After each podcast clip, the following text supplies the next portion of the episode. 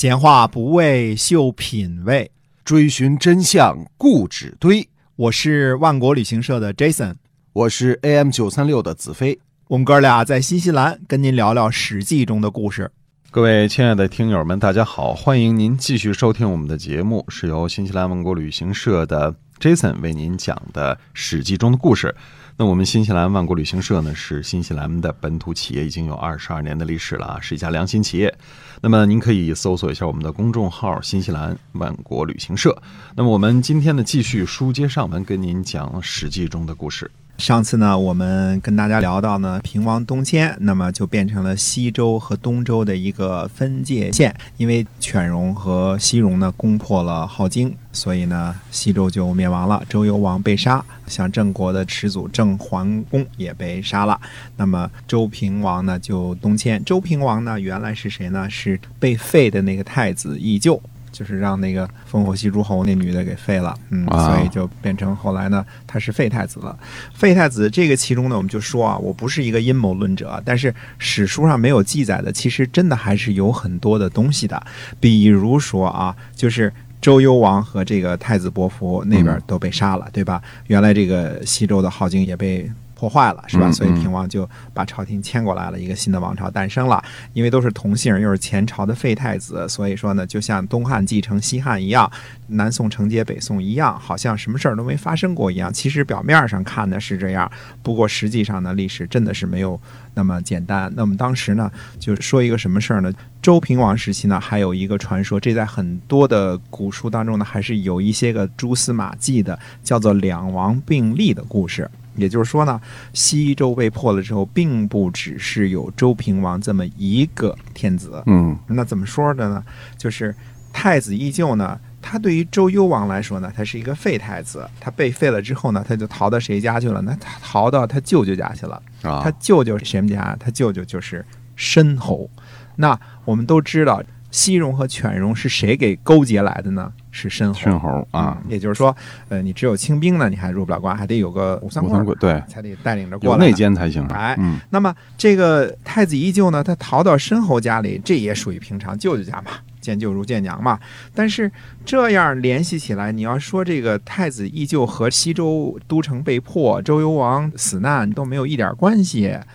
您猜啊？历史上是说都没关系的，他就是一个逃难的公子，然后他舅舅呢去干的这些事儿啊，这个他呢作为外甥，清白是吧？嗯，特别清白。那我也相信，当然他是很清白的了。这个您相信不相信那是您的事儿啊。我们说呢有点简单。那么如果说那边镐京一被破，周幽王一完蛋，这边呢几个诸侯，包括申侯，就一块儿就拥立了周平王了。说现在我们有一个新天子了，这个是周平王的。如果按照侦探小说的路子的话，那我们得追查一下谁是最大的受。益者对吧？嗯，那看来西周灭亡、镐京被破这件事情上最大的受益者，似乎好像是周平王，也就是原来的这个废太子依旧。那么当时历史上呢，还有一个说法是什么呢？就是说国国国国呢，这个我们说的是西国国啊。我们说国国有两个，一个是东国国，一个是西国国。那么这两个人呢，东国国和西国国，后来我们会反复的说啊，这两个国家其实地位是很高的。他们是谁呢？他们是周文王的弟弟。那一个是季，一个是叔。我们说伯仲叔季，就是老大、老二、老三、老四的意思。哎，一个是叔，一个是季，那就是老三和老四。哎，老三和老四。嗯，那么他们两个封在什么地方呢？西国国应该是弟弟封在了大散关，就是现在我们说的是什么地方呢？是宝鸡附近，那就是渭河谷地的西头。哎，那另外一个呢，封在什么呢？封在这个泗水关附近呢，还有一个地方叫虎牢关。虎牢关那个地方呢，发生过三英战吕布的故事，所以大家都比较熟悉，我们就全当是虎牢关吧。嗯，总而言之呢，它是在荥阳附近。那么看看地图就知道了，荥阳附近是什么呢？它是西边的山地和东边的平原交汇的这个地方，其中一个山口，一个隘口。也就是说，你要是有部队的话，在古时候啊，就现在有飞机、坦克、大炮，这不说了啊。嗯，你要是。只有骑马和战车的时候，你必定得走一个关口，一个隘口，对吧？嗯那么这个地方荥阳附近呢，它就是一个狭长的道路，它就是特别特别的东西交汇的一个关口。那么后来在这个刘备跟项羽争夺天下的时候，这也是非常重要的地方。很多的时候，这个打仗都是在成皋、荥阳附近打仗的，那也是一个东西部争夺的一个关键点。哎，兵啊家必争之地啊。哎嗯，那我们说国国的国君，西国国的国君立了一个叫什么呢？叫周邪王，就携带的携啊，叫周邪王。传说呢，这个周邪王是谁呢？是周幽王的弟弟。那么其他的周邪王的在历史上的事迹不详，就是他干过什么事儿啊，他怎么怎么这些都不知道了，都已经完全没有任何记载了啊。但是有一点儿是肯定的，他是被晋国的晋文侯给干掉的。那么晋国那个时候还是一个很小的一个国家呢，嗯还是非常小的一个国家呢。那么如果真有此事的话，那这个西国国的这个西国公啊，他的封地本来是大散关附近的，那到了东周初年的时候，它变成了三门峡附近了。它变成了黄河拐弯那个地方附近了，那也是肯定是逃难的时候跟着朝廷一块儿迁徙的。嗯啊，他从大散关跑到这头，从西头跑到东头来了啊。对，那么现在好多我们得到这个好多确切的历史证据是出自于一门学问叫什么呢？叫考古学。嗯那考古学呢，呃，如果大家知道呢，其实有一个特别特别的宝贝啊，它叫什么呢？它叫国际紫白盘。国际紫白盘上面呢有一百一十一个铭文，那就是说是在西周那个时候刻下来的文字，刻在青铜器上的，刻在竹简上的呢，有可能后来就遗失了啊，哎有可，能磨灭了啊，磨灭了，嗯也可能就烂了啊。但是刻在这个国际子白盘上呢，这个是不会磨灭的，嗯它一直在呢。那么这个国际子白盘呢，它记载了什么？它记载了周宣王十二年，也就是公元前八百一十六年，比我们这个《左传》开始纪年还早了将近一百年的时候，周宣王呢大胜夷狄的这么一个故事。这个盘子呢，这个所谓国际子白盘呢。很大一个啊，非常大的一个、大盘子盘子啊，那么说它出土在什么时候？它出土于在这个陕西的宝鸡，你看看。说的什么嗯？西国国的封地在什么地方？在宝鸡啊，在大散关。啊，大散关呢也是一个重要的东西方的关口啊，只不过是渭河谷地和更西边的一个关口。那么出土在宝鸡，这就足以证明什么呢？周宣王的时候，这西国国的封地还在大散关附近呢。那么到周平王东迁的时候呢，他已经到了三门峡附近了。我们说这个国际子白盘呐，特别的有意思啊，它是一个。在这个太平天国的时候，他应该是到了刘铭传的手上了。嗯那怎么到刘铭传手上？他去这个在视察的时候，具体我记不清楚了啊，就嗯看见一个将领呢在干什么呢？在有一个铜的东西啊，在喂马，当那个喂马的马槽呢，里边搁点草料，搁点水，哎，呃，印马。嗯，哎，这人懂，这一看这东西，这不对啊，这个是一个大宝贝东西啊，这是古董啊几千年前的，这个就是国际紫白盘。现在国际紫白盘应该是藏在中国博物馆的。那这个特别有意思，一段传说啊。那最后当然是刘家的后人就拥有这个宝贝啊。嗯，那后来我们的干部就给他们家做做工作，就知道这东西宝贝在他们家呢嘛，嗯就找到他们后人嘛，说这个你有什么宝贝，这是国宝的话，你应该献出来嘛。对你不能据为己有啊，哎，做了做思想工作，那么他们就做通了呃，主动的献出来了，特别开心是吧？就特别开心，那是嗯受到了表彰，把这个国宝国际紫白盘，哎，哎献给了我们的博物馆，哎就成了我们的国宝了。拿回张奖状啊，这上面有很多的铭文呐、非常的珍贵，让我们嗯知道最原始的、没有篡改的历史的资料，上面刻的什么字，什么时候打的胜仗，什么之类的这些事儿。然后嗯我们中国的古文字在公元前八百一十六年的时候是什么样子啊？那么我们就说呢，如果说这个西国公，我们就接着我们的推理啊，说西国公呢。另立了一个周邪王，是周幽王的弟弟，对吧？嗯，那么最后呢，周邪王呢又被这个附近的，就是三门峡附近的晋文侯给干掉了。那嗯这个只是历史上知道的啊。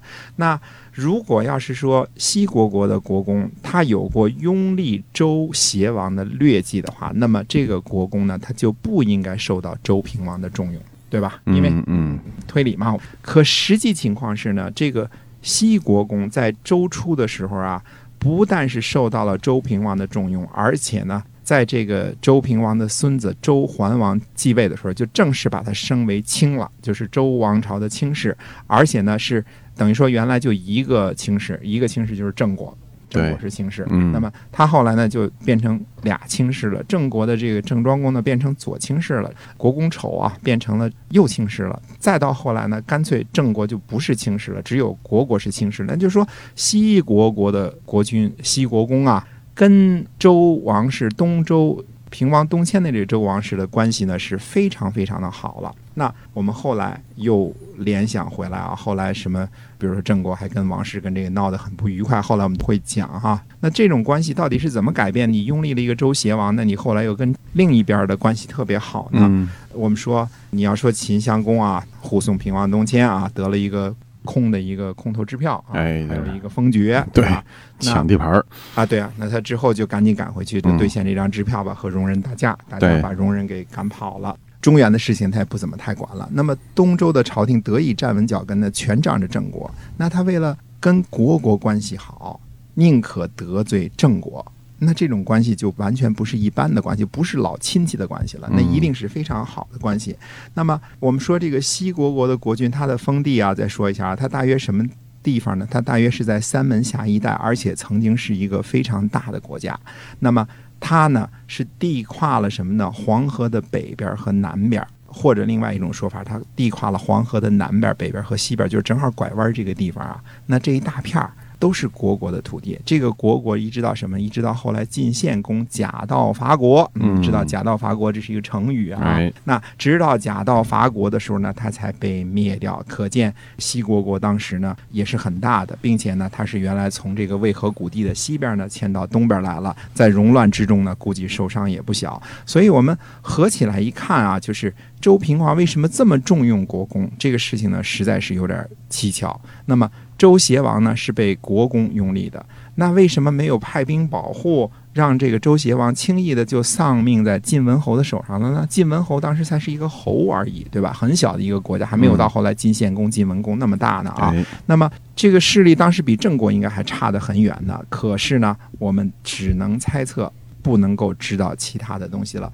可怜的周邪王呢，是哪年被干掉的，历史上都没记清楚。一共有几种说法呢？公元前六百六十年、公元前六百五十年，或者是公元前六百四十年，一共有三种说法。也就是说，周邪王是哪年被干掉的，哪年轰的、嗯崩的，我们都不知道嗯。就三种说法，这是《竹书纪年》当中的说法啊。总之呢，反正在周平王当政的这些年当中呢，如果说两王并立中的这个周邪王的死和周平王突然重用，甚至冒着得罪老功臣、老邻居郑国的危险而一再重用国公，这个一点关系都没有呢，似乎也不太令人相信啊。与理不合是吧？哎，那嗯我们假如说啊，假如说我们现在再把阴谋论推测一下，说这个西国公呢接受了周平王的某种好处，比如说封地啊、轻视啊什么这些啊都说好了。那么西国公呢，他自己呢立的这个周天王呢，显然不能在自己的地盘上被和谐，对吧？对嗯，那怎么么办呢？那就跟小兄弟晋文侯商量商量，说要不我们派这个我们这王去你那儿打猎去吧，是吧？嗯那晋文侯出手就给和谐了。呃这个假设好像也不是特别的不合逻辑。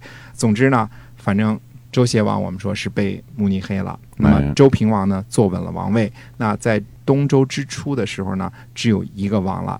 从此之后呢，没有人怀疑周平王对于西周王室的统治权以及地位稳还是不稳。嗯，那么这样的话呢，东周的朝廷呢，先就坐稳了。东周朝廷坐稳了之后呢，那我们说开创的这个新的东周朝廷是不是一个非常稳健的一个朝廷呢？到底它会不会成为一种新常态呢？那么呢，下回有时间的时候再接着跟大家聊。哎，是嗯今天我们这个《史记》中的故事呢，就先跟您讲到这儿啊嗯。欢迎您在后面的节目中呢继续关注。